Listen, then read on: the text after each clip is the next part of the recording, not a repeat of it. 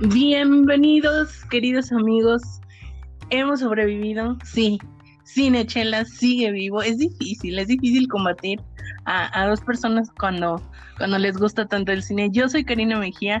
Bienvenido seas a este tu espacio de Cinechelas, un lugar donde descubres cine, descubres chelas y un montón de cosas más chidas. Eh, conmigo el día de hoy, desde la lejanía física, pero cercanía de corazón, se encuentra Charlie Acevedo, amigos míos. Sí, vivimos como a media ciudad de distancia, pero este, gracias a la tecnología, aquí estamos eh, pues, haciendo un eh, episodio número 26 de Cinechelas. Eh, pues sabemos todos, amigos, que dado a que la situación del mundo, porque eso está interesante, ¿no? No nada más nos está pasando este, así como localmente, como nos sucedió con la influenza, ahora es realmente todo el mundo está sucediendo y todos tenemos que recurrir a medidas. nuestra vida ha dado un giro de 360 grados.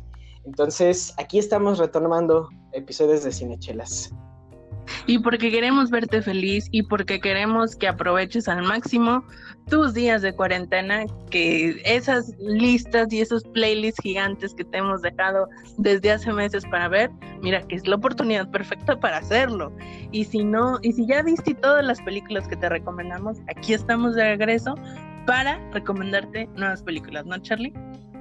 Sí, el día de hoy traemos algo un poquito atrasado, un par de días atrasado, pero que nunca es tarde para recomendarte algo chingón que está en Netflix y que obviamente es de este estudio del que ya llevamos hablando mucho tiempo. Así es, vamos a hablar de la última fase de estrenos de Ghibli en Netflix, como bien dice Charlie. vamos a traer algunas, una noticia bastante impactante en el mundo del cine respecto a todo esto del coronavirus y unos anuncios parroquiales por ahí. Entonces, ¿cómo ves? ¿Le damos, Charlie? Celebramos y empezamos.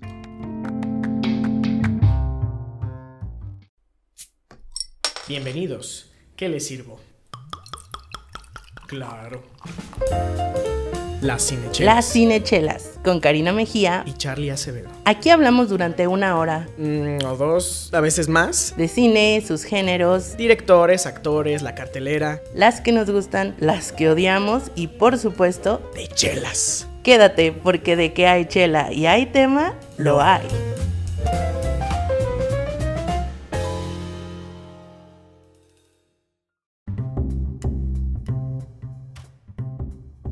Ya estamos de regreso, amigos. Eh, vamos a empezar, obviamente, con nuestra sección de noticias, que van, han estado pasando muy pocas cosas ahorita, obviamente, en el cine, pero eh, bueno, se están reagendando los estrenos de muchas películas que a partir de marzo iban a comenzar a, estar saliendo. Eh, la primera y bueno, de las más importantes para la taquilla, digo yo importantes porque se, eh, estaba postulando para ser como la reina taquillera del, del mes, eh, es Black Widow, también en competencia con Mulan, Jungle Cruise y muchas otras del universo Marvel también este, van a tener que reagendar este, sus, eh, sus estrenos. Solo Dios sabe. Bueno, hasta ahorita yo no tengo bien el dato porque sí, lo habían estado cambiando, lo habían cambiado para abril, pero ahora que este, para abril se extienden también muchas cuarentenas, bueno, la cuarentena por lo menos aquí en México. Entonces, realmente es algo bastante incierto, ¿no?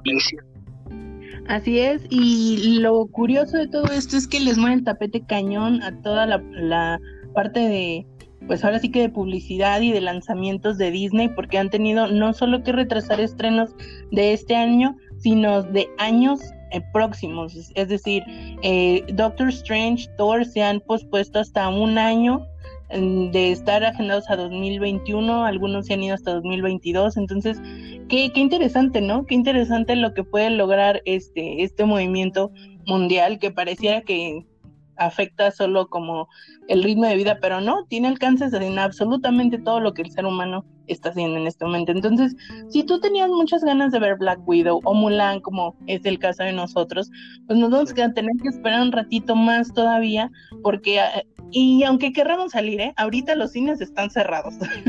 o sea, todo tiene que ser así como streaming hogareño, ¿no? Sí, ahorita es el momento para grandes empresas de streaming como Netflix, Amazon. Este, yo estoy considerando contratar HBO. o sea, realmente, realmente sí. Y, eh, y obviamente, como pues Netflix es como la más popular por cuestiones de, uh, ¿cómo decirlo?, derecho de antigüedad. Este, pues el día de hoy eh, vamos como que a enfocarnos a eso. No sin antes, por favor, amigos, eh, invitarlos a que, a que escuchen eh, los episodios anteriores, bueno, de la temporada anterior. la terminamos en el episodio 25, con lo último que grabamos por allá finales de febrero. este, para que chequen todas esas playlists seguramente van a poder armar en cualquiera de las plataformas de streaming que existen. Y bueno, eso es una recomendación. Luego también... También queremos invitarte a que tú nos compartas tus recomendaciones de películas para esta cuarentena obviamente todas las de zombies y las de mutantes y todas estas cosas virales ya nos las chutamos como 20 veces, pero si tienes alguna recomendación, algún nuevo descubrimiento que quieras compartir con nosotros y con pues todo el crew cinechelero, pues con mucho gusto lo recibimos, ya sabes, arroba cinechelas en Instagram y en Facebook o nos puedes mandar por Anchor un audio, como tú prefieras. Queremos escuchar qué es lo que estás viendo en, en la tele, en Netflix, en Amazon Prime? Cuéntanos. Y obviamente, Cinechelas, digo, como no podemos ir al cine, vamos a estar grabando reviews express de lo que sea que nos estemos topando. De hecho, yo terminando este episodio quiero grabar un, un review express de una película que vi el día de hoy. Y pues vamos a estar ahí recomendándote y haciendo este rebote de ustedes a nosotros, nosotros a ustedes. Y bueno, tenemos una primer dinámica de esta temporada de la de la cuarentena, Cari. ¿Cuál es, dinos? Bueno, pues resulta que tú, querido amigo que nos estás escuchando, puedes ser parte de los programas de Cinechelas. ¿Y cómo? Pues muy sencillo. Simplemente tienes que contestarnos la siguiente pregunta. ¿Qué película te hace llorar? Así, la primera que se te venga a la cabeza, y no tiene que ser solo una, ¿eh? Si tú me das una lista de 10, adelante, las 10 las tomamos en cuenta. Tan solo tienes que contestar esta pregunta. ¿Qué película te hace llorar? Puede, digo, nosotros lo estamos enfocando como a un llanto, este, de tristeza, pero si tú me dices que es un llanto de carcajadas que no puedes parar, pues también vale, ¿no, Charlie? Llanto de felicidad también, por ejemplo, este, yo, bueno, yo no les voy a contar mi experiencia hasta que llegamos a hacer ese, ese episodio todos en conjunto, pero yo sí me he reído de, un final, digo, reído, perdón, he llorado por un final muy, muy feliz. Entonces, este, sí. Muy emotivo. Cualquiera que sea el caso, amigos, amigos cinechelero, amigas cinechelera, rólanos tu, tu comentario por Anchor. Te vamos a dejar en la descripción de este episodio el link de nuestro sitio oficial en Anchor para que es muy sencillo, hay un botón ahí directo que dice message o mensaje y solamente tienes que registrarte con un correo y eh, listo, empezar a eh, grabar tu, tu, pequeño gramo de cinechelas. Así es, y bueno, sin más, por el momento nos vamos de lleno a el tema principal de este episodio, que como ha tenido sus entregas anteriores, las dos anteriores, vamos a hablar de películas de animación que son excelentes, que son muy recomendadas, pero que no son Disney. ¿De qué estamos hablando, Charlie? Estamos hablando de este último regalo que nos está dando Netflix y Ghibli y que yo realmente estoy muy agradecido porque no hayan hecho esta estúpida dinámica de agregar y quitar, agregar y quitar, que realmente sí, ¿verdad? de los tres. Sí, eso, eso hubiera estado muy tonto, pero qué bueno que dejaron los tres grupos ahí. Yo les he estado dando vueltas, Cari, como no tienes idea. Este, no están ustedes para saberlo ni yo para decirlo, pero lo voy a decir de todas formas. Estoy pasando por un, proceso de cambio como todos ustedes amigos y la verdad es que las películas de Estudio Ghibli como siempre han significado mucho en mi vida, ahorita me están echando una mano como no tienen ni idea. Y pues aquí vamos a, sí, claro, aquí vamos a hablar de cada una de ellas, no sin antes eh, pues hablar de esta otra parte que nos gusta tanto de este podcast. Y a lo mejor Cari, allá en su, eh, en su lado de la ciudad, no está disfrutando ahorita de una chela, pero yo sí, gracias a nuestros amigos de Vinos y más que permanecen abiertos durante esta temporada. Ellos tienen, además de muchos otros lugares, eh, promociones y paquetes que tú puedes pedir o solicitar por teléfono, llegar, pagar y, e irte para que no tengas tú que interactuar con nada de la tienda y este, por cuestiones de, este, sanidad y, seguridad, pues nada más llegues, para que vayas. Además de vinos y más, hay muchos otros lugares que, donde puedes hacer este tipo de cosas, por lo menos aquí en Guadalajara, amigos de los demás estados del país, si tienen esas recomendaciones de pick, Up and Go en, cualquier otro establecimiento, por favor déjenlas por los comentarios. Mientras les contó que en Craft Beer, cervezas en, aquí en Chapalita también tienen esta dinámica, puedes armar tu propio paquete por medio de redes sociales, llegar por él. En Drunken Tap también los tienen y todas, todas las cervecerías locales de Guadalajara, Cabra, Loba, Minerva, este, Fortuna, todas ellas están llevándote chelas a tu este, domicilio. Eh, ahorita seguramente se, me fueron algunos nombres. También, si ustedes tienen alguno que nos recomiende, algún bar que esté haciendo este tipo de dinámicas, por favor, compártanlos en los comentarios. Y pues el día de hoy yo me estoy, gracias a este horrible calor que de todos modos está haciendo a pesar de las, de las circunstancias, estoy tomando una Session IPA Piedra Lisa de Cervecería Colima. Me, comer, me compré mi respectivo Six, repito, y en vinos y más, porque sí, esto va para largo y pues aquí me estoy refrescando un poquito con mi Session IPA. Que pues al aroma, se la escribo a Karen nada más para que se le antoje Sí, porque yo también me estoy muriendo de calor, ¿eh? O sea, el calor llega a toda la zona metropolitana de Guadalajara, amigo. Creí que solamente aquí. No, no, si nos estás escuchando desde otro estado o desde otro país, muchas gracias, querido Virginia, en Estados Unidos, que nos siguen tantas personas, muchas gracias. Cuéntanos, ¿cómo, cómo está la temperatura en tu ciudad en, en cuarentena? Porque aquí nos está agarrando el calor desprevenidos, ¿no, Charlie?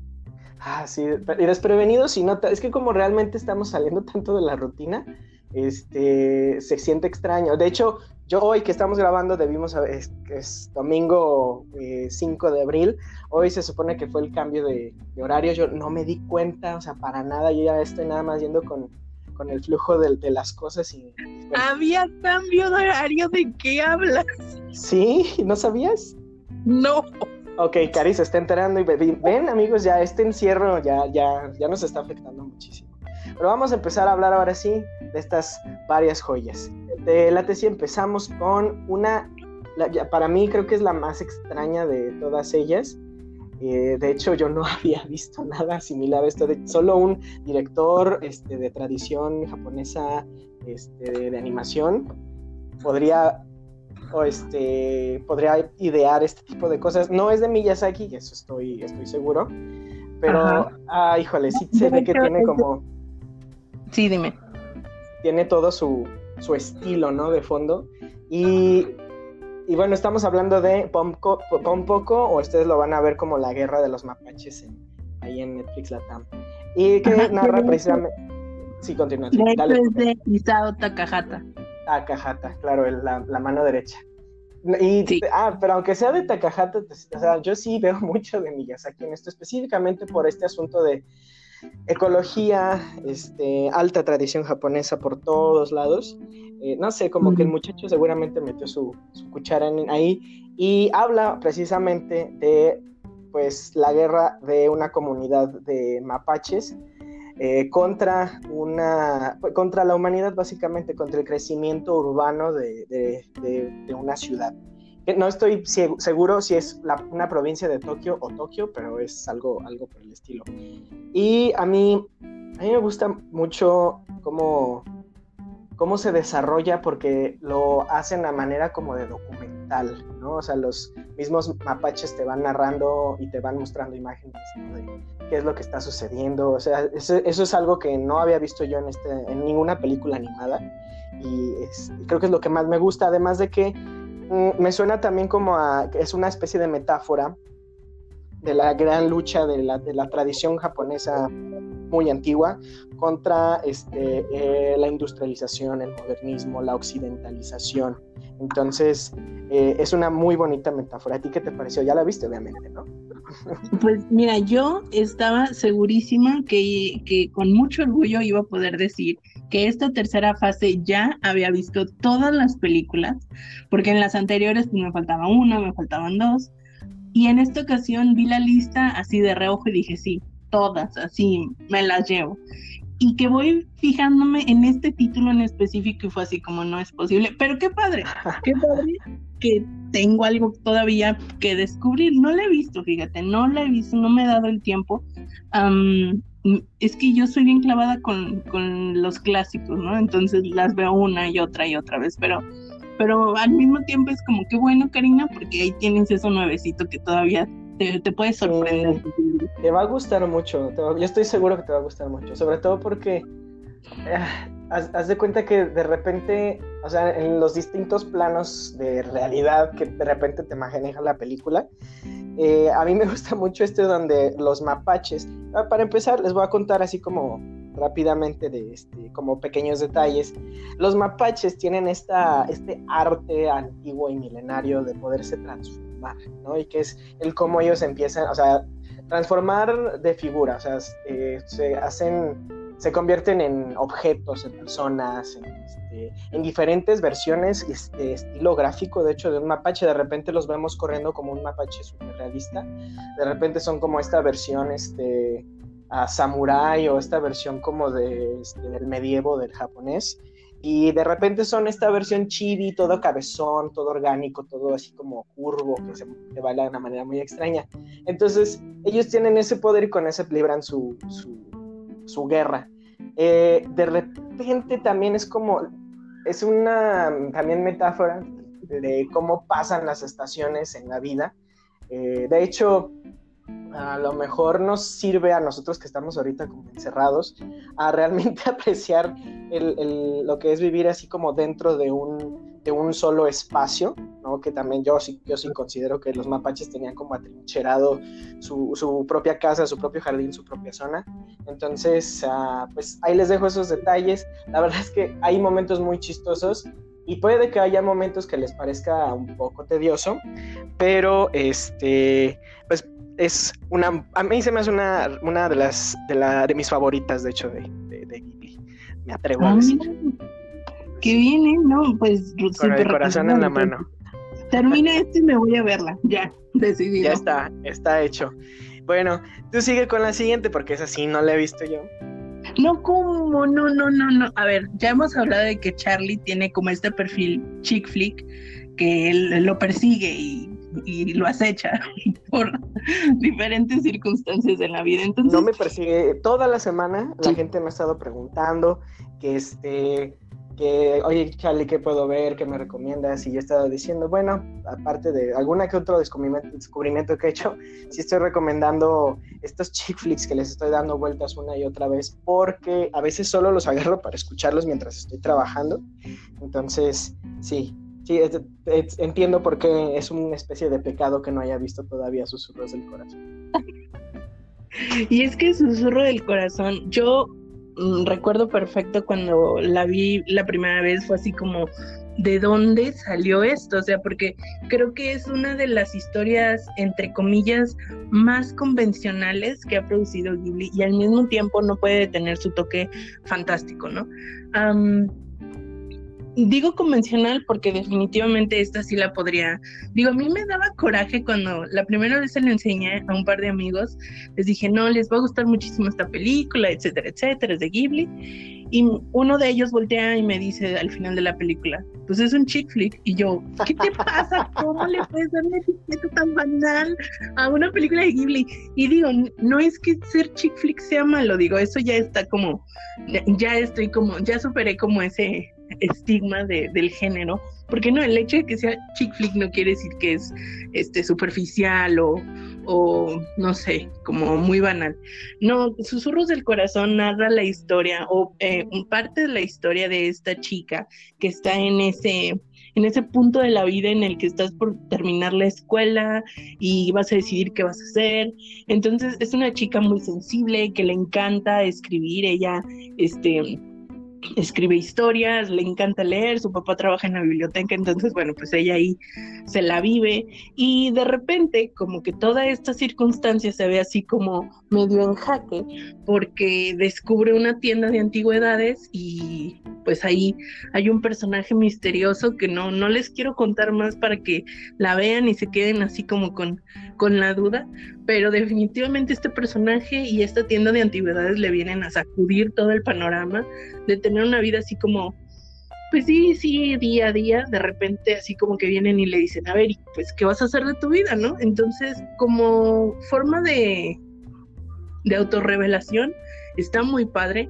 Creo que empiezan a verse los primeros quiero decir, como vestigios de animaciones más complejas en cuanto al estilo y a la técnica eh, de Ghibli. Me recuerda muchísimo, y bueno, es algo que vamos a retomar más adelante con el Castillo Vagabundo, todas estas escenas como de, como si fueran luces bailando, eh, eh, bueno, tienes que verlo tienes que verla para que te des cuenta de lo que estoy hablando. Y me recordó mucho esas, esas escenas y creo que fue un muy buen ejercicio por parte del estudio comenzar todo, todo ese uso de, técnicas más sofisticadas, perdón, más sofisticadas de animación eh, en esta película. Entonces, si quieres así acostarte un rato, a lo mejor tirar dos, tres lagrimillas, yo sí, yo sí lloro cada vez que la veo, porque se me hace una, película muy linda, se me hace muy tierna. Tiene un final, no, no, no, no te voy a decir el final. No, no, no me digas, no, no, por favor, o sea. No, no, no, no. ¿Qué clase de pero... chelera eres, o sea? No, pero sí, vale muchísimo la pena. Obviamente, garantía Ghibli, este te, deja, te deja algo, te deja algo. Y, fíjate que esta la vi por primera vez. Ah, bueno, vamos a hablar, un, paréntesis entre todo esto. Obvio. Vamos a hablar del doblaje, Charlie. Ay, no, no, no, no, no. O sea, no en un sentido por, de que, pues, como uno ya está acostumbrado, bueno, a mí me sucedió porque ya vi la mayoría de esta lista, me sucedió que realmente, este, todos los doblajes son, o sea, han cambiado. Ya de un distribuidor a otro se fueron. Entonces sí fue así como, ay, no, no los puedo ver entonces en español, porque como yo estoy acostumbrado. Pero... Exacto. pues no sé, sobre todo con la, nuestra siguiente película. Pero bueno, no, que, no sé si... Sí. con nuestra siguiente película, yo ya estaba súper casado con las voces en español de, de, este, de distribución encima. Y no, no, de hecho, no me atrevo a decir que el doblaje que hizo, se hizo para Netflix es malo, pero este en el increíble castigo el, increíble castigo el increíble castigo vagabundo eh, realmente ah sí sí me fue muy difícil verlo con voces distintas pero dije bueno vale la pena se mantiene el, el este cómo decirlo el, ambiente pues al espíritu de las voces de los personajes que está padre. Este ah pero no si te casaste amigo real si te casaste así como Así te guardaste para solo un tipo de una, versión de doblaje de este tipo de películas, puede que te decepciones. Pero bueno, vamos a hablar de Castillo Vagabundo. Eh, digo, fuera del doblaje. pues, ah, de hecho, no, no, sé si esta sea mi favorita, creo que está compitiendo con otra de esta lista. Pero bueno, en, eh, básicamente habla la historia de una joven llamada Sophie que vive en, esta, en este país tipo europeo, de repente me, me, parece como que es Alemania, que, algo por el estilo, porque en algunos carteles, ¿no? En los fondos uno que es curioso de repente ve palabras en alemán. Eh, es ella que tiene una, una tienda de sombreros y de repente se ve envuelta en una especie de, de guerra, más bien se ve envuelta en este situación de que el gobierno está haciendo como una guerra con otro país y quieren reclutar a los hechiceros del país y ellos están resistiendo. Entonces ella se ve como en, la situación esa enredosa y obviamente conoce a Hole, el, el novio de todas las chicas que seguramente están escuchando este, este episodio. Conoce a Hole. Y si aún no lo conoces, querida amiga nuestra, si no conoces a Hole todavía, no sabes lo que es enamorarte, de verdad. Tienes que conocerlo. Estoy casi seguro, amigas, que el doblaje en inglés sí es el original. Y este, en inglés es la voz de Christian Bale. Entonces, este, se oye súper sexy. Bueno, yo lo llegué a escuchar en algún momento, se oye súper sexy. Entonces vayan, vean el Castillo Vagabundo en inglés si quieren. Pero bueno, total que Hole y, Sophie pues este, pasan por una especie de aventura, tienen un castillo increíble que pues, se mueve, literal, y a Sophie tendría que ayudarle a Hole, pues a resolver una, un pequeño problemita ahí que tiene con su caso. Mira qué cosas, ¿no? E, es una pareja muy contemporánea, este, ellos, a pesar de que la historia está como adaptada en, pues sí, efectivamente, una, una época antigua. Este, yo creo que el castillo vagabundo, o el castillo ambulante, como también se le, se le ha conocido, aquí en Latinoamérica es castillo vagabundo. Sí, de hecho. Creo que esta película, si el viaje de Chihiro logró venir y crear este maremoto de conmoción y de, decir dónde habías estado Ghibli toda nuestra vida, creo que el Castillo Vagabundo viene así como a confirmar que definitivamente este estudio, estas personas y, y este genio que es Hayao Miyazaki vienen de otro planeta y traen otra cosa muy distinta a la cabeza de lo que todo el mundo está acostumbrado a recibir en cuanto a películas de animación, ¿no? A, pesar de que Estudio Ghibli, pues es un estudio purista su, principal característica es que sus películas son hechas eh, con métodos tradicionales de animación, es decir, dibujo, etcétera. Creo que eh, aquí se dieron la oportunidad de experimentar con nuevas técnicas de animación nuevamente y aquí sí podemos ver mucha más tecnología que en el resto de sus películas e incluso de las siguientes. Mm, estoy casi segura que es la película que más, más, más producción ah, de animación por computadora tiene y digo, a mí no me molesta en absoluto, creo que ellos tienen una una capacidad muy buena de saber decir, ok, si queremos lograr esto, solo se puede lograr a través de la intervención de, de una computadora, etcétera, y tienen como la flexibilidad y la mente abierta de decir, ok, sabemos lo que hacemos y lo que nos distingue, pero tampoco tenemos problema en, en, incluir cosas nuevas que van a hacer que funcione aún mejor lo que estamos tratando de lograr, ¿no? Y, y el Castillo Vagabundo creo que por eso es tan extraordinario, porque logra combinar de una manera muy bella y muy bien ejecutada el, arte bellísimo, o sea, simplemente pensar en cómo diseñar el castillo vagabundo es como, o sea, impresionante, con las técnicas que en ese momento eran modernas en cuanto a animación y, generación por computadora. Sí, de hecho, no creo que un factor como el tiempo de entrega de, la película sea algo que creo que a Studio Ghibli le, sea un problema, como, para que tengan que ah, echar mano de, estas técnicas 3D. De hecho, más bien yo sí creo que es que fue como ese de, ok, vamos a hacerlo, pero si no me gusta no lo vamos a volver a hacer. Me suena a que es algo así. Siento que Miyazaki es un poco así, no sé por qué. Entonces, Ah, pues realmente sí es de las pocas veces que vamos a ver este tipo de, ah, elementos ¿no? En, una película de estudio Ghibli, que a mí se me hace que está muy bien logrado, o sea, el castillo en sí, que es lo que están animando en 3D y algunos otros elementos mecánicos, siento que tiene personalidad propia, o sea, a pesar de que hay chingos de personajes que de hecho yo considero que está muy padre la forma en que se distribuye eh, trama en cada uno de ellos. Creo que incluso eh, sí, sí con esta técnica 3D se logró como traerse al castillo también a ser parte del squad, ¿no? Entonces, eso está, eso está muy, muy padre. Y que si no sabes, o sea, si no pones el ojo súper agudo, la verdad es que ni siquiera te das cuenta.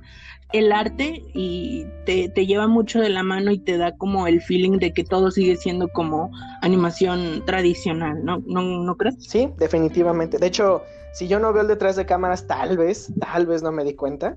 Este, pero, pero sí, la verdad es que luce muy, muy, muy padre. Sí, entonces, pues el Castillo Vagabundo, yo creo que también ha sido un gran éxito comercial, porque al igual que Chihiro, sigue muy vigente. O sea, y, eso que no fue tan sonada como Chihiro. O sea, yo vine a conocer esta película mucho tiempo después de, su estreno. Bueno, unos, ¿qué? Mm, cuatro años después de que se estrenó originalmente. creo que fue el que en 2004, por ahí, más o menos, que se estrenó. Sí, la película es de 2004 y pues yo la conocí como hasta 2008, una cosa así. Yo, yo sí la vi en 2005 cuando salió en formato hacer. De hecho, yo fui y renté esta película Blockbuster todavía, amigos. Y este... y luego me la regalaron, entonces la que tengo aquí en... De hecho, de aquí la estoy viendo, tengo de frente, amigos, en mis, mis computadoras, mis películas en DVD y Blu-ray. entonces, sí, este, como casi todas estas películas, ¿no? Es, ha sido muy, muy difícil que, que este, nos enteremos. Eh, también, de hecho, es el caso, yo creo, de, las, de, la, de la siguiente en nuestra lista, que yo creo es la película infantil, o sea, o más amigable, por así decirlo, al público infantil de todo, yo, yo sí me atrevo a decir, de toda la lista de películas de Ghibli. Porque la otra vez estaba viendo yo el viaje de Chihiro, que a mí sí se me hace que es como para, según, y bueno, incluso Miyazaki lo dijo, no es una película hecha para este, niñas y niños de la edad de Chihiro, que es alrededor de los 9, de los 10 años. Eso le comenté a mi mamá, mi mamá me dijo, o sea eso es para niños de esa edad y de repente voltea la pantalla y está él sin cara, ¿no? Comiéndose una rana. Este, eh, eh, eh, que entiendo porque probablemente sí, se, sí está muy grotesco de repente en algún momento. La princesa Mononoke, o sea, para nada se lo recomiendo a, a, un niño, pero esta que vamos, de la que vamos a hablar ahorita, yo creo que es la más la más ligera en cuestiones de, este, de contenido y estamos hablando precisamente de Ponio en el... nunca he entendido por qué se llama en el acantilado ahí en español, porque pues, ajá. Pero bueno, yo... Es en inglés Ponio by the Cliff, entonces como que quisieron hacer la adaptación de ese título al español, pero en realidad en japonés creo que solo es Ponio, o la sirenita o este, algo así, la leyenda, ¿no? De las, algo así. Total, Cari, ¿de qué trata Ponio? Ay, bueno, pues no estoy yo para contarles ni ustedes para que lo sepan, pero Poño es una de las películas que más, sí, concuerdo con Charlie, es de las más tiernas, de las más enternecedoras. Definitivamente está para un público infantil, pero no por eso es chocante. O sea, ahorita que lo decías, Charlie, me queda pensando sí y no, y o sea, fácilmente un adulto la puede ver sin, sin aburrirse o sin decir, ay, esto es de bebés. O sea, me parece que, que logra englobar muy bien a, a la audiencia. Poño es una adaptación del cuento de Hans Christensen, me parece que se llama el escritor de La Sirenita. Sí, precisamente. Hayao Miyazaki es un súper fan de los cuentos y de las historias eh, europeas y se trae este cuento del folclore europeo muy conocido, muy contado, este, tenemos la versión de Disney y mil millones de versiones más, o sea, la, la historia ya todo el mundo la conocemos, pero él decide darle así como un twist increíble y decide transformar esta figura eh, erótica de la sirena en una niña, una niña eh, con poderes mágicos que se enamora de un niño, pero es un amor infantil, es un amor tierno, es un amor de mucho compañerismo, de mucha, de juegos, de risas, de, de una amistad muy pura y muy, muy linda. De niños yo me atrevo a decir, ¿no?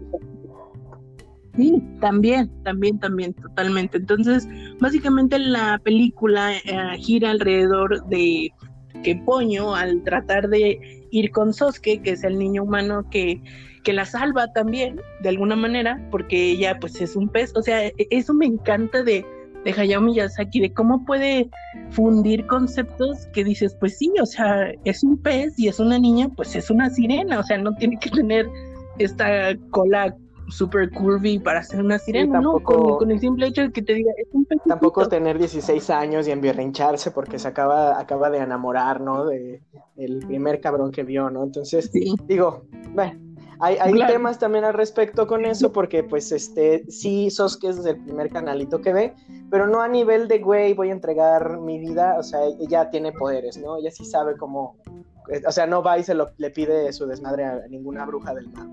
A mí me cae, si me, me ponen en tela de juicio, a mí me cae mucho mejor Ponio que Ariel, porque siento que es un personaje mucho más poderoso, no nada más a nivel mágico, sino que a nivel, o sea, este de, carácter, tiene claro su tiene su tiene su forma pues ahí hay una escena muy extraña que yo todavía no o sea la vi otras dos veces durante esta semana que ya se estrenaron y no lo logro realmente este encontrar cuál es este qué es lo que nos querían decir con esta escena de ella y el bebé este, cuando de repente se encuentran en los barcos una familia, ¿no? Y ella tiene ahí un momento muy, muy este misterioso con el bebé. Yo digo, bueno, solo Ponio sabe qué está sucediendo, ¿no?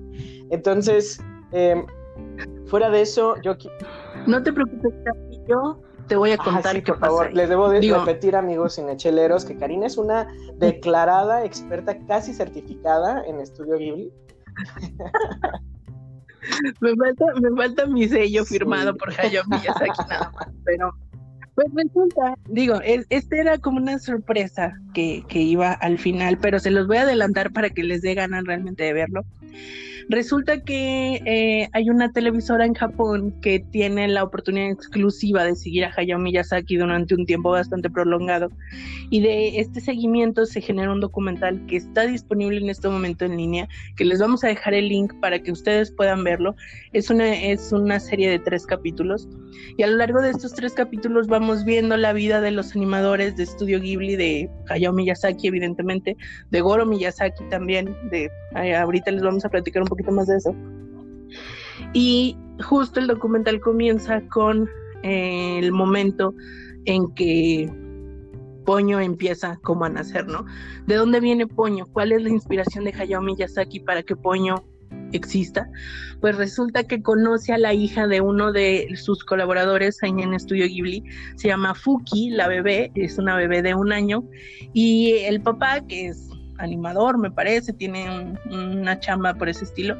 Le platica a Hayao Miyazaki que Fuki le hizo un tremendo así berrinchazo porque quería su botella de leche y que a, Hayao Miyazaki se le hizo como súper chistosísimo que una bebé de un año, que pues ya es un poco más grande, todavía hiciera berrinches por el biberón, ¿no? Entonces eso así como que ¡pum! Es la chispa que enciende el fuego gigante dentro de él y empieza con estos bocetos y empieza como todo a, revolucionar dentro de él todo lo, que empieza a trabajar en su mente y empieza a generar estas ideas y él, él tiene una forma, sí, sí, y tiene una forma muy distintiva de trabajar que ya les hemos mencionado antes. Él empieza sin un guion, él empieza a dibujar y empieza a dibujar y de ahí se va, se va, se va, se va y de repente vienen los animadores y les, le dicen así como es que necesitamos la paleta de colores y él se estruja el cerebro así como que se parte en mil pedazos hasta que consigue exactamente lo que él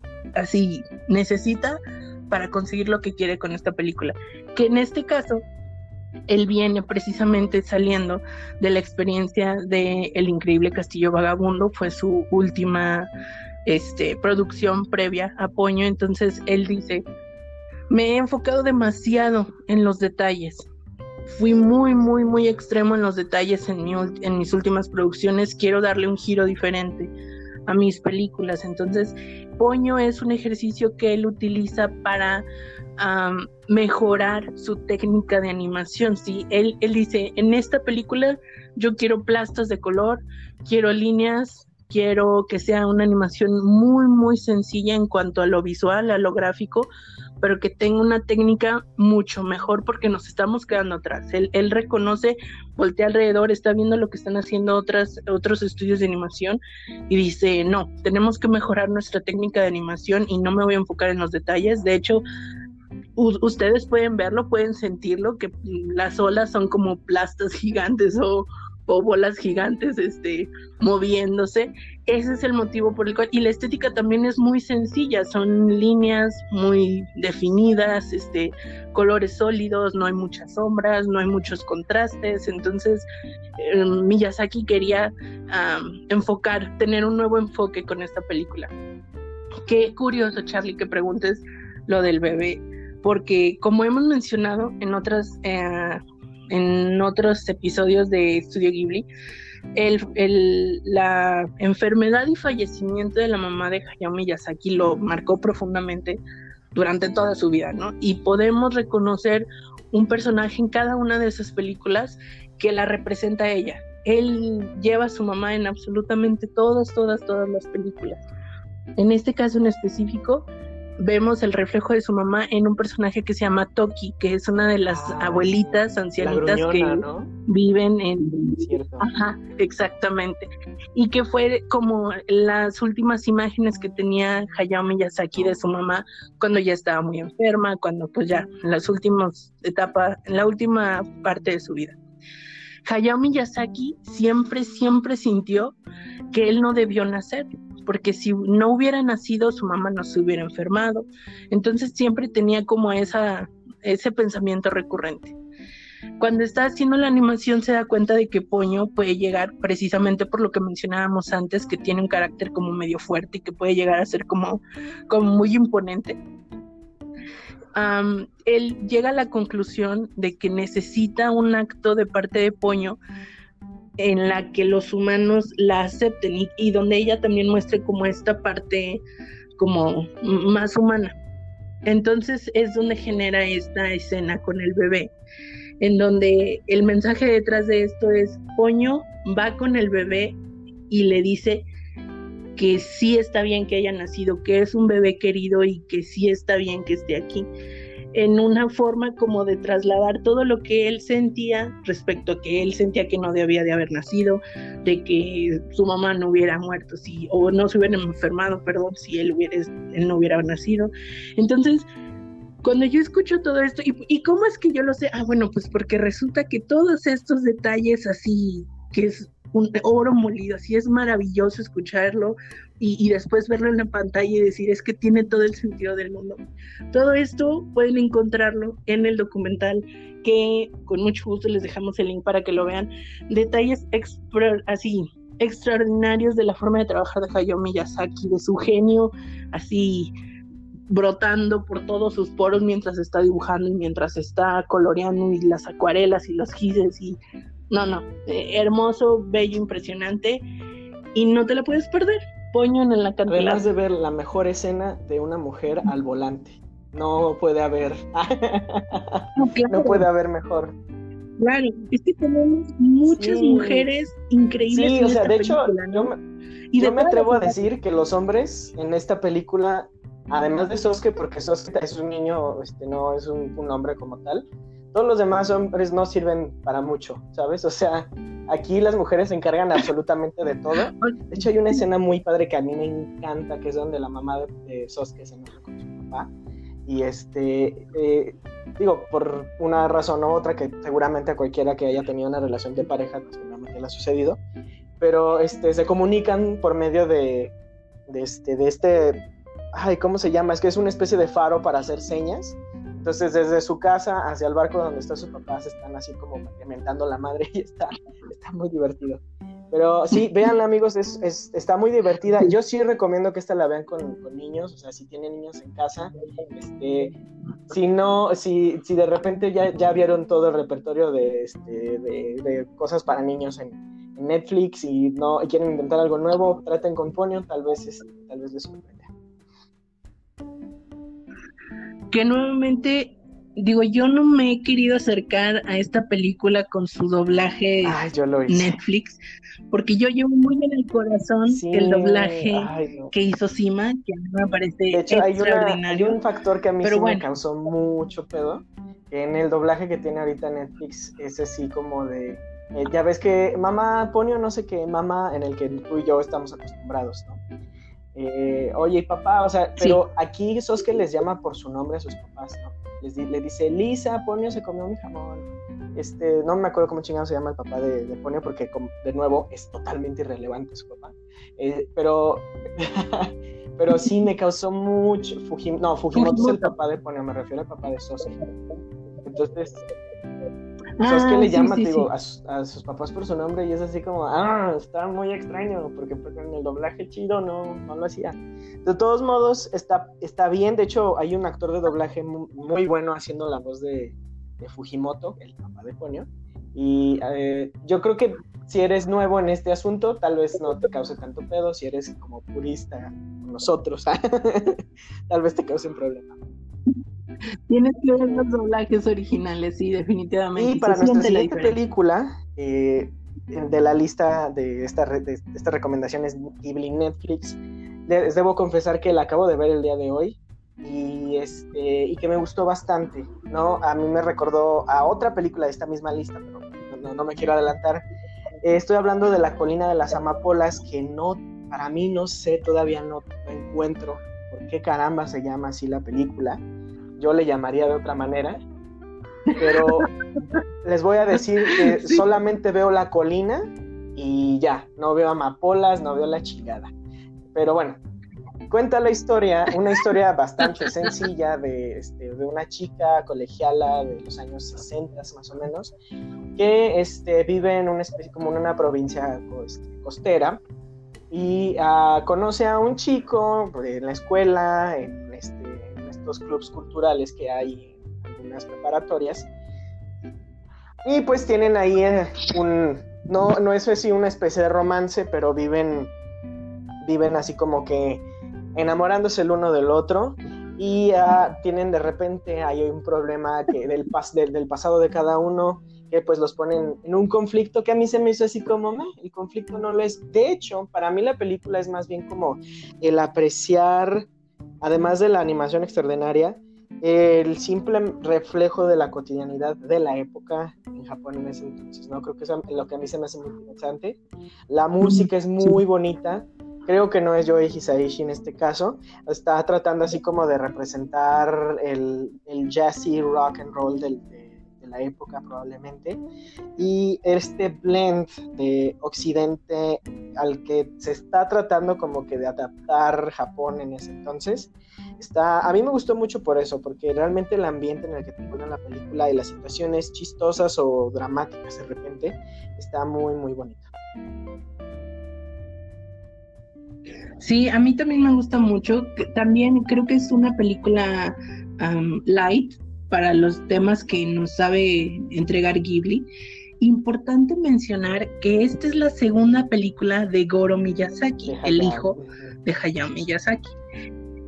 Híjole, y bueno, precisamente como es la, una película que, que, que, está justo después de Poño, el documental del que les hablaba antes logra como que captar parte de la historia de cómo se genera esta película.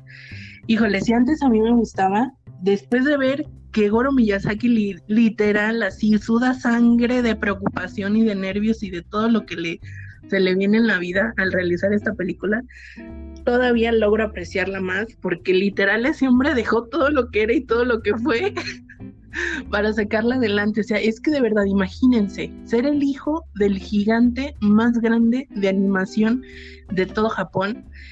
Tienes la vara súper alta. Así super, como lo tiene super, la, bueno, ya sé que y... no es Disney en este episodio, pero como en su momento lo tuvieron los, los eh, predecesores de Disney, ¿no? O sea, en ningún momento se ha logrado, bueno, o apenas estar logrando como que la, llegar a esa calidad ¿no? narrativa y gráfica que, que se podía con, mientras Disney estaba este, vivo, pero sí, sí, sí, sí, sí, sí, sé a qué te refieres. Y peor aún, cuando tu papá ah, está en el estudio, está checando, ahí mismo, ¿no? checando todo lo que hace. Sí, no, no, o sea, Goro neta, de verdad, la, la, la sufrió bastante. Esta película, ah, la diferencia con su primer película, Cuentas de Terramar, yo creo que fue así como, ah, pues sí, a ver, dale chance, deja que, pues que experimente, porque Goro Miyazaki es arquitecto, ya lo hemos mencionado antes, él realmente no estudia animación ni nada de esto, pero pues él le da muy bien el dibujo. Suzuki, Toshio Suzuki, el productor de Ghibli, lo invita a participar en Cuentos de Terramar y pues como que le va bien y ahí queda, ¿no? Entonces ya estaba la producción para empezar a hacer eh, precisamente La colina de las amapolas y dicen, pues vas, Goro, pues ya hiciste una, pues vete con la segunda, ¿no?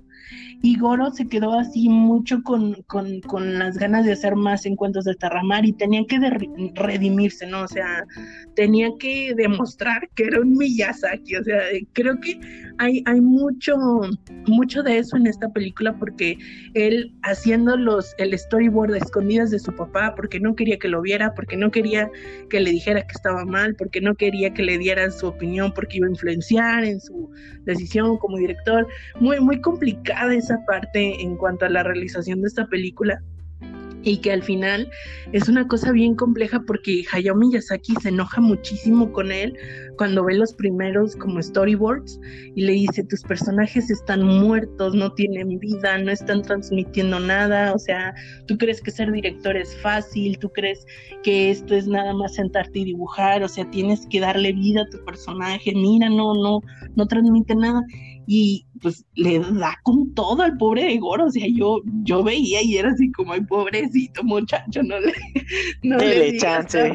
pues, y, pero fue necesario, sí, pero fue necesario, porque en ese momento como que Goro agarra la onda y recapacita y rediseña toda la película, o sea, ya iba como a mitad de, la producción y dice, no, ¿sabes qué? Tiene razón, mis personajes son planos, no dice nada, entonces hace todo un rediseño de personajes y es gracias a eso que tenemos el resultado que vemos el día de hoy en, en la película, ¿no? Muy dura, pero necesaria la intervención de su papá y como que lo dejó tambaleando porque pues sí, ¿no? No, no es fácil tener a un maestro tan estricto con esa relación como tan complicada porque al mismo tiempo es tu papá, ¿no?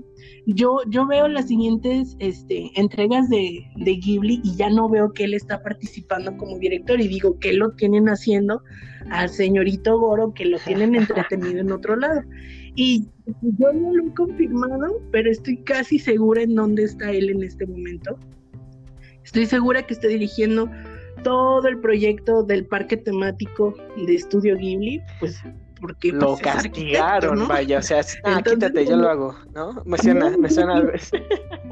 No, no, más bien yo siento que fue como, a ver, ¿qué le damos para que se entretenga este muchacho? Ah, mira, construyete un parque de diversiones de Estudio Ghibli, porque él dirigió el proyecto del Museo de Estudio Ghibli, entonces yo creo que lo más natural y lo más sensato era que pues él se involucrara también en la parte del, parque temático. Por eso es que ya no lo digo, eso sin echelero, querido amigo, eso te lo digo como intuición personal, no lo tengo confirmado, pero estoy casi segura de que ahí, ahí lo tienen por el momento. Y qué bueno, mira, puede seguir en el negocio de, su papá, pero desde el lado donde, pues él es, él es el máster, ¿no? Ahí él es el bueno porque es el arquitecto. Y ya cada quien se queda con lo suyo y, y pues a ver, porque sí me suena que Miyazaki va a llegar y va a decir, no, ¿cómo es posible que vas a poner aquí un restaurante? O sea, no, ¿de qué estamos hablando? No, no es cierto, túmbalo todo. túmbalo todo. No, pero bueno, este, eh, fuera de eso, yo sí quisiera que tomaran esta historia, amigos, como una reflexión por vida. A veces hay que, pues hay que, hay que detenerse y volverlo a hacer todo para, para pues, realmente sacar nuestra propia visión, ¿no? Eh, que, Así es. Pues eh, tiene mucho que ver, de hecho, también con la siguiente película porque siento que es la más personal de Hayao Miyazaki, ya ni de Estudio Ghibli, fíjate. Eh, que de hecho a esta película me recordó Colinas de eh, Colina de las Amapolas, que por, eh, ajá, por el hecho de que, por ejemplo, en, Colina de las Amapolas no vemos nada fantástico, ¿no? No hay nada, nada fuera de la realidad, todo de hecho se siente bastante, bastante tangible, bastante real. Y a lo sea acaso de repente algunas expresiones de los personajes y yo siento que es algo muy similar en el este, Se levanta el viento, el viento se levanta, que, que mm, estamos en un plano de una historia eh, casi verídica y uh, de repente lo que de repente podemos tomar como, como fantasía o, este, o ensueño, son realmente, realmente eso, o sea, son sueños. Entonces, uh, más bien es una especie de jugueteo con la imaginación del personaje principal. Y eso es lo más interesante de, esta película, nominada al Oscar en su año. Sí, todas las películas de Hayao Miyazaki de Chihiro a la fecha son nominadas al Oscar de la Academia. Solo ha ganado Chihiro, qué sorpresa Pixar, pero bueno, no hablemos de eso. Estamos hablando de lo que no es Disney. Este, y sí, de hecho, Se levanta el viento es una historia biográfica. Ah, como bien dice Charlie, hay muchas partes que pues son ensoñaciones, son ah, sueños, ilusiones, pero en realidad sí existió un personaje que se llamaba Hiro Horikoshi, que es el personaje principal. Fíjate, es la pri bueno, no quiero decir la primera porque hemos tenido otras películas con, con personajes principales masculinos, pero esta que ha sido la última, la más reciente de Hayao Miyazaki, tiene un personaje masculino como protagonista, un cambio interesante también también tiene un porqué, no es fantástica, porque él se da cuenta, de nuevo reflexiona y ve que todos los estudios están haciendo uh, historias de realismo contemporáneo, entonces él dice, la fantasía se acabó, entramos en una nueva era del realismo y creo que, híjole, él siempre quiere retirarse y dice, esta que va a ser mi última, va a ser la chida y aquí voy a dejar alma, vida y corazón. Y sí lo hace, de verdad, al, al grado de enfermarse, al grado de que, pues sí, o sea, pues es un señor grande, ya tiene setenta y tantos, o sea, no es como, como en su juventud que podía dibujar sin parar miles de horas seguidas, no, no, pues ahorita. Y lo malo es que sus estándares de calidad, dices, bueno, a lo mejor cede un poquito, no, al contrario, conforme más pasa el tiempo, más exigente es él consigo mismo, entonces... De hecho, estoy viendo aquí que pues ya está al borde de los 80, o sea, tiene 79 años, o sea, los acaba de cumplir. Y, Así es. Y bueno, yo les tengo que contar una historia de esta película, el cómo fue que... Yo, yo tenía muchas ganas de verla porque yo sí siento que, que esta lo promocionaron un poquito más, especialmente aquí en, en este en, sala de arte aquí en México. estuvieron rolando, de hecho iban a hacer así como una, eh, unas funciones especiales en japonés, ¿no? Entonces, o sea, no iba a haber doblaje, la chingada. Entonces ahí voy yo al Centro Magno a comprarme mi boleto, meto a... Llega, hace un boleto, se levanta el viento, fui solo porque pues en ese entonces nadie, nadie quería ir conmigo. Llegué, me senté a la sala que me habían indicado y de repente empiezo a ver así como el intro de El planeta de los simios 2 de Matt Reeves. Y yo dije, o sea, ¿de qué? Y, volteé, y vi mi boleto, ¿no? Y decía, pues, este, no, no, había, no había visto que el carnalito que me dio el boleto me entendió, no sé por qué se levanta el viento para él fue el planeta de los simios, no sé de qué manera, pero yo estoy seguro, así seguro amigos, yo dije se levanta el viento Total que me perdí de esa función, fui me compré otro boleto ese mismo día y ya fui a ver, o sea, fui a ver dos películas. El planeta de los Simios de hecho sí me gustó, o sea, fue una pequeña epifanía. Afortunadamente me dieron la que estaba doblada, digo doblada, este, subtitulada. Yo me iba a enojar más si me hubieran metido a alguna función doblada, pero pero sí, y estuvo, estuvo muy interesante porque es de las pocas veces que he podido yo ir solo al cine, o sea, yo, yo solo, solito con mi soledad, y este, y no sé, no tener con quién platicarla, más bien como de realmente reflexionarla este, en especie de ping pong en la, con la pared, yo, yo, yo, yo.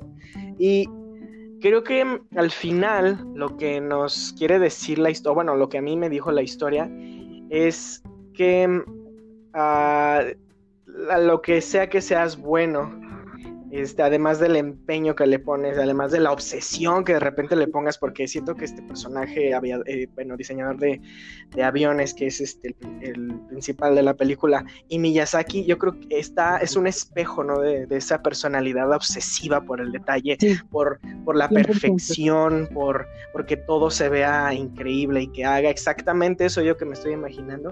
Eh, yo creo que por más de, que la vida te ponga obstáculos o retos o trabas o lo que sea, o sea como le llames, tú a fin de cuentas vas a hacer lo que sabes hacer y lo vas a hacer mejor, ¿no? Entonces eso, eso es algo con lo que me quedo yo por siempre. Sí, sí, sí, sí, sí, creo que es un, una película que refleja mucho de Hayao Miyazaki, a pesar de que no está hablando de él Ah, creo que también refleja mucho su amor por los aviones y todo el concepto de volar, que ya lo habíamos comentado antes, pues más que un diseñador de aviones, pues no, no se puede, ¿no? Yo también tengo una experiencia bastante chistosa. Eh, es la única película de Ghibli, creo que, no sé, tú, tú me dirás si has visto otra en el cine, pero esta es la única que yo he tenido la oportunidad de ver en el cine en el día de estreno. Y pues por aquellos ayeres del 2013, me parece que aquí se estrena en 2014. Sí, estoy segura que era 2014. Justo yo había tenido una operación de rodilla y básicamente la indicación del médico fue reposo por un mes, así literal no te puedes salir de la cama por un mes, ¿no? Entonces, justo estaba saliendo de este mes de no haberme movido absolutamente nada, tenía la pierna enyesada, bueno, pues imagínate una operación de rodilla. Y yo vi que se iba a estrenar esta película y volteé a ver a mi rodilla y volteé a ver el estreno y fue como, pues nos vamos, no, no hay, no hay duda, no, no se puede cuestionar esto. Entonces recuerdo todo el circo, todo lo que se tuvo que hacer para poder llegar hasta esa sala de cine. Yo fui a Plaza Galerías, una plaza aquí en, Guadalajara.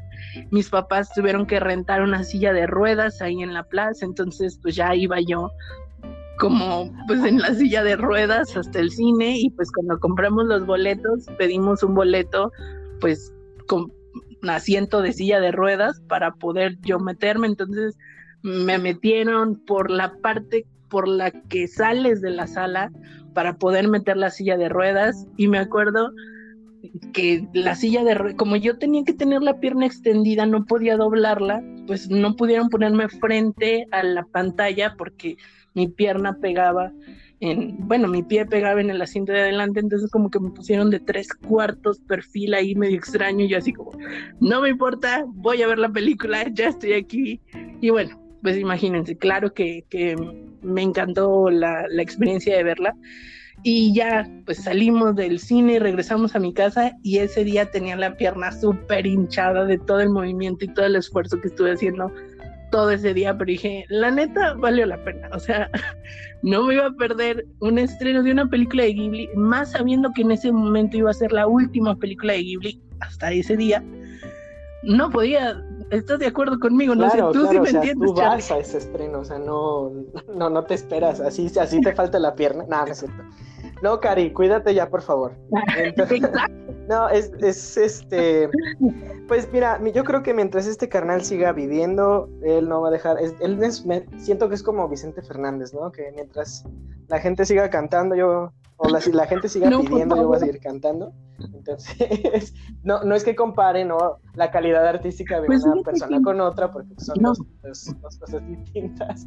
Pero de hecho, no, de hecho, no creo que Vicente Fernández presione tanto a, su hijo, ¿no? O sea, este a nivel. No, no, no, o sea, Alejandro tiene su cotorreo para por qué estoy hablando de esto. Pero sí, es una excelente película, amigos. Vayan a verla, vayan realmente a, a sentir esa, esa vibra de, de, del creativo este, obsesionado. a mí me gusta muchísimo, muchísimo. Y pues vámonos con esta última que yo no he visto, Cari, me vas a regañar. Pero la verdad es que no se me antoja tanto por la trama, pero este, la voy a ver, vamos a ver si hago un, un review express al respecto. Y este, mientras platícanos de de qué va pues la última película y de hecho el último estreno en general de Estudio Ghibli es esta película que se llama El recuerdo de Marnie, que precisamente es dirigida por Hiromasa Yonebayashi, que es también eh, el gran exiliado de Ghibli, el que inicia este, todo, este movimiento gigante de Estudio Ponok que ya hemos hablado antes de Mari y el hechizo de la flor y estos cortos de héroes que es ¿Héroes qué, Charlie? Ah, eres, Como héroes este, invisibles, héroes... Modestos, héroes modestos, sí. Héroes modestos, héroes modestos. Es una trilogía muy recomendada también, ya te la hemos eh, recomendado, vaya la redundancia, antes eh, de Netflix, chécalo, la neta no te vas a arrepentir de ver estos cortitos. Eh, Estudio Ponok. El recuerdo de Marnie fíjate que tengo un poquito de conflicto con esta película. Tiene el sello Ghibli definitivamente, pero me confunde un poquito. Es que no, no puedo hablar de esta película sin spoilear porque está muy cañón, o sea, realmente no, no, no se puede hablar. Te puedo decir que trata de una niña que está con una situación un poquito rara y se va a vivir con sus tíos un tiempo, que también viven como en, un, en una provincia fuera, lejos de la ciudad. Y ahí empieza como a descubrir este, partes de su pasado que ella pues no, no conocía, pues. a mí me da, con la primera vez que la vi, me daba como un feeling de que había a lo mejor por ahí una temática como, como LGTB, como un amor entre niñas, medio que no sabía la verdad cómo interpretar, cómo, cómo descifrar, y que al final no lo es, o sea, no es una película de temática LGTB, no, no, no, no va por ahí, pues pero sí te llega a confundir, o por lo menos a mí sí me logró confundir, porque no sabía si estas niñas estaban teniendo más que una amistad, qué está pasando aquí. sí, me, me quedó un poco confundida. Incluso podría decir que es una película como de misterio, porque pues pasan, van pasando varios sucesos durante la película que es como armar el rompecabezas, ¿no? Y que como toda película de Ghibli, pues al final es como ay, una cosita que te hace sentir calientito el corazón y dices, qué bonito. Pero sí, sí está como un poquito complicada en ese sentido. No sé, Charlie, tendrás que verla y decirme si, si piensas. ok, la veré. Ya me llamó la atención nada más por esto. Oh, demonios. Ok, ok, ok, ok. Está bien, de acuerdo. Bien, Cari, bien, bien jugado ahí.